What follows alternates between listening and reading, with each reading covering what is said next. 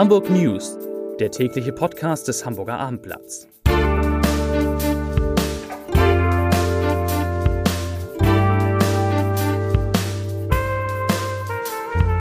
Hallo, moin moin und herzlich willkommen zum täglichen News Podcast des Hamburger Abendblatts.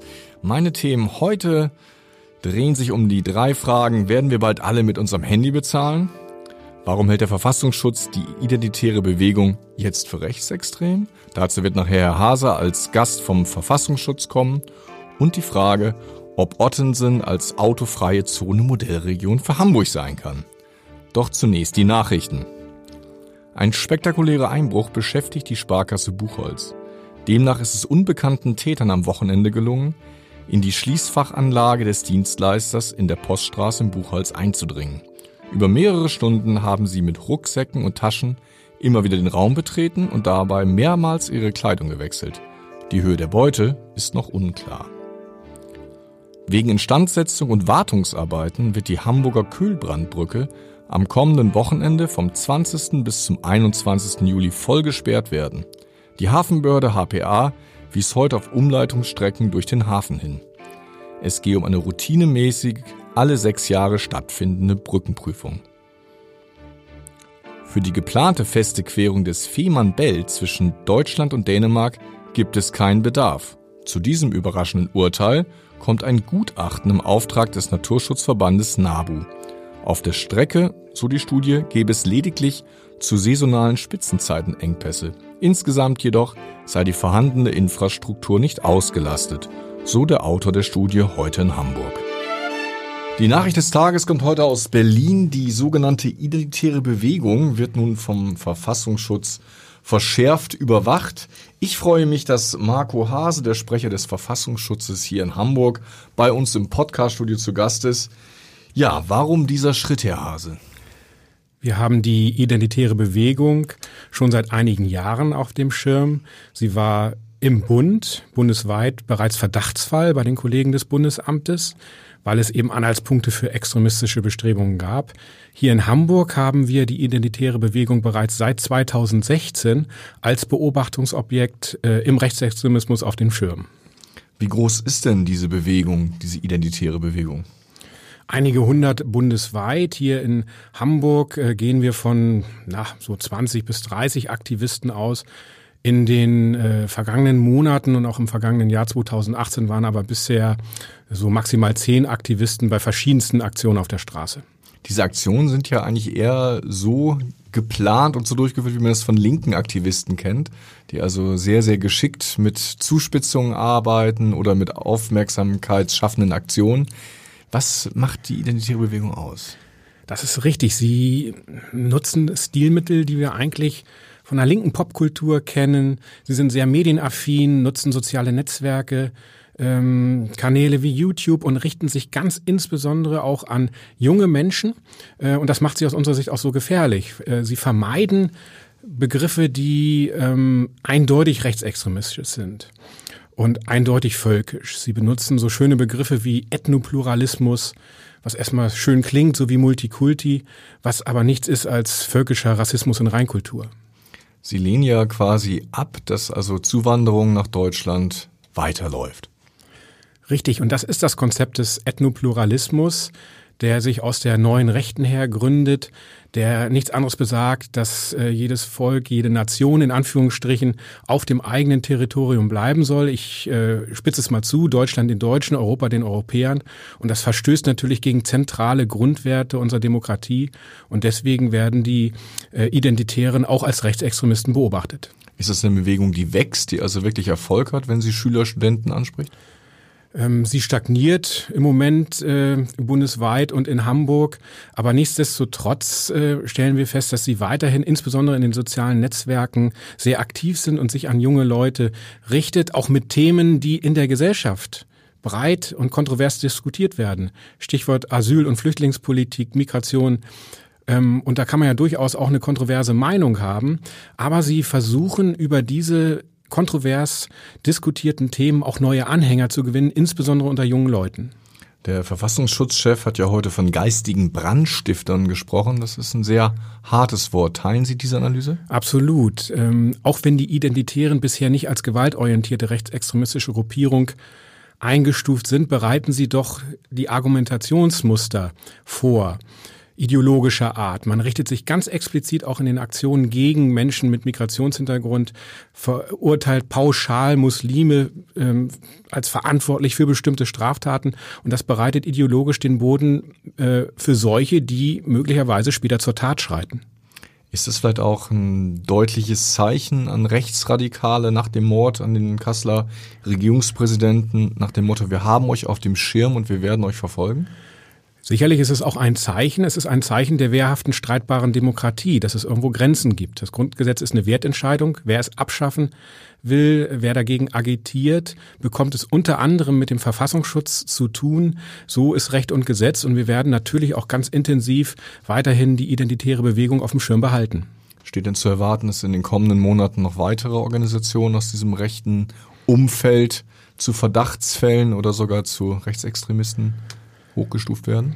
Da bitte ich natürlich um Verständnis, äh, weil es sich auch um das operative Geschäft äh, handelt. Aber natürlich, wenn sich neue Gruppierungen bilden sollten, wenn es Ableger gibt, äh, bei denen es tatsächliche Anhaltspunkte für rechtsextremistische Bestrebungen gibt, bundesweit, dann wird der Verfassungsschutz natürlich auch diese in den Fokus nehmen und, wenn die Hürde übersprungen ist, auch zum Beobachtungsobjekt erklären. Wir haben ja letzte Frage nach der Flüchtlingskrise erlebt, dass sich die Gesellschaft radikalisiert hat. Inzwischen hat ja der Druck auf Deutschland, was Flüchtlingszuwanderung betrifft, abgenommen. Lässt damit auch die Radikalisierung wieder nach? Das stellen wir nicht fest. Es gibt äh, Diskurse, insbesondere in sozialen Netzwerken, äh, radikale, radikalisierte Diskurse, die auch der Verfassungsschutz insbesondere in den Fokus nimmt. So werden wir in Hamburg den Bereich Rechtsextremismus auch äh, in kürzester Zeit um zunächst fünf Stellen verstärken, um genau diesem Phänomen noch besser Herr zu werden. Wir haben in Hamburg festgestellt, dass im Kontext der rechtsextremistischen Merkel muss weg Versammlungsreihe vorgeblich regierungskritisch, nein, hinter da rechtsextremistische Parolen ähm, geschürt wurden und auch Rechtsextremisten dahinter stehen. Das wird eine ähm, Schwerpunktaufgabe der Zukunft bleiben. Vielen Dank, Marco Hase, Sprecher des Hamburger Verfassungsschutzes. Bei mir sitzen jetzt Matthias Popin und Volker Meester, zwei Kollegen aus dem Lokal- und dem Wirtschaftsressort. Und meine Themen, wie ich bereits sagte, sind die Verkehrsexperimente in Ottensen und das Zahlen mit dem Smartphone. Matthias, du kennst dich mit dem großen Wagnis aus, was in Ottensen in Kürze beginnt. Ein Verkehrsexperiment ganz besonderer Art. Was planen die Ottenser? Die Ottenser planen äh, eine autofreie Zone in wichtigen Straßen im Ottenser Zentrum. Es soll am 1. September losgehen und es dauert sechs Monate.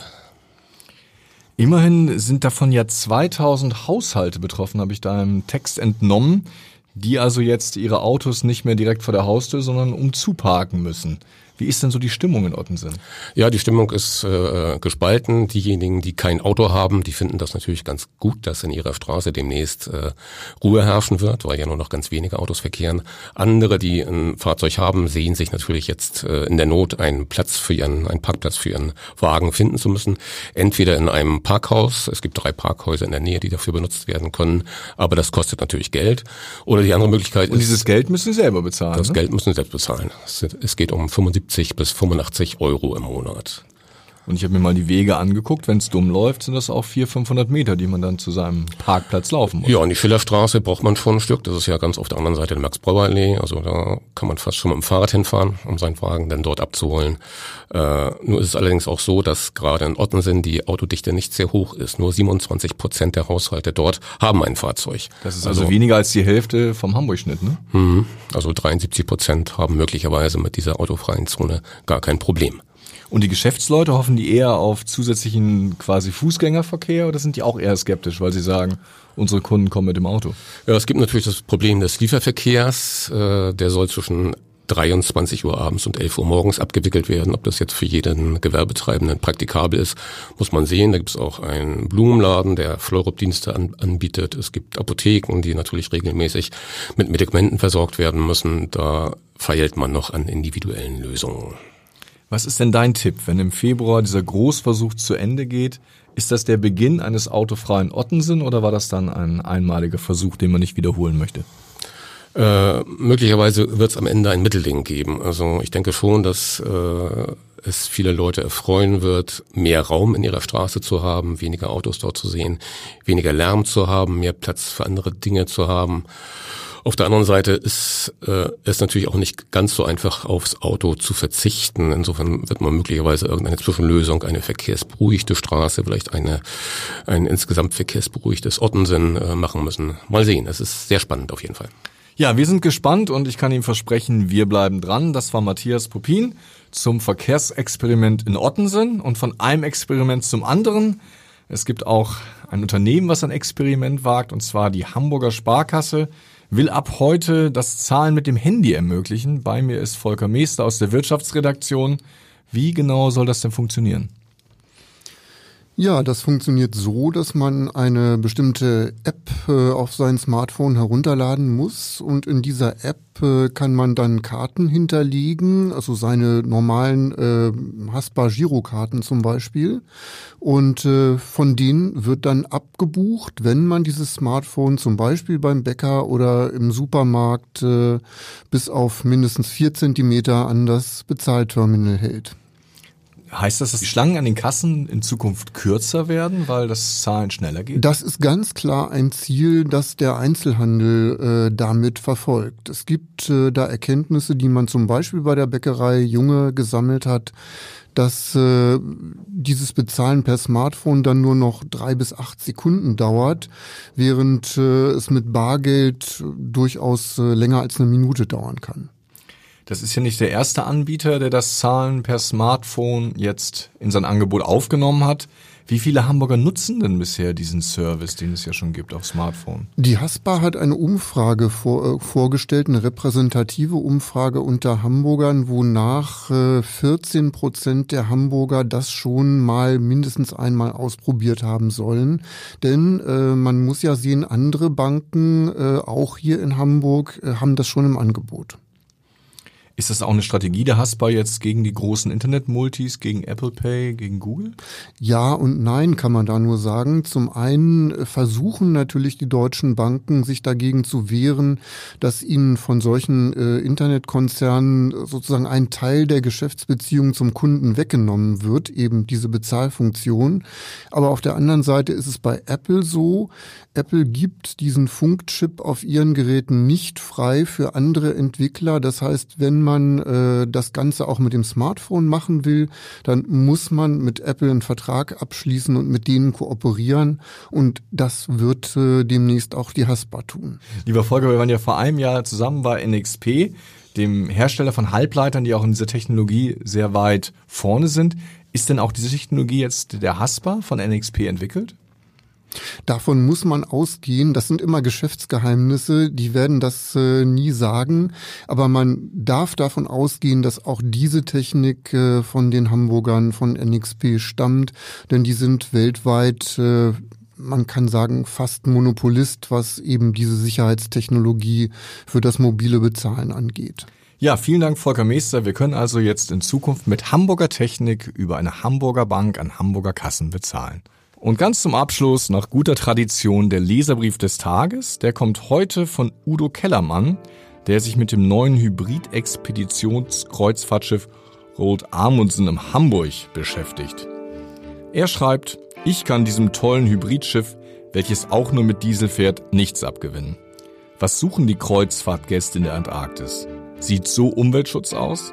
Ich kenne viele Menschen, die ihre Verwandten im Ausland, zum Beispiel in Südamerika, nur alle paar Jahre sehen, weil die Flüge so teuer sind.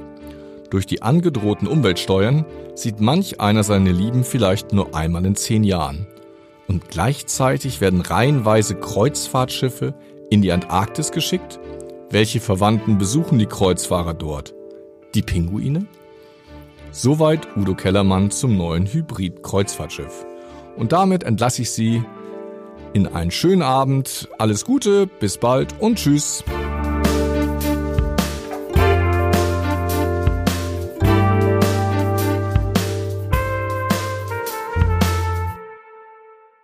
Weitere Podcasts vom Hamburger Abendblatt finden Sie auf abendblatt.de slash podcast.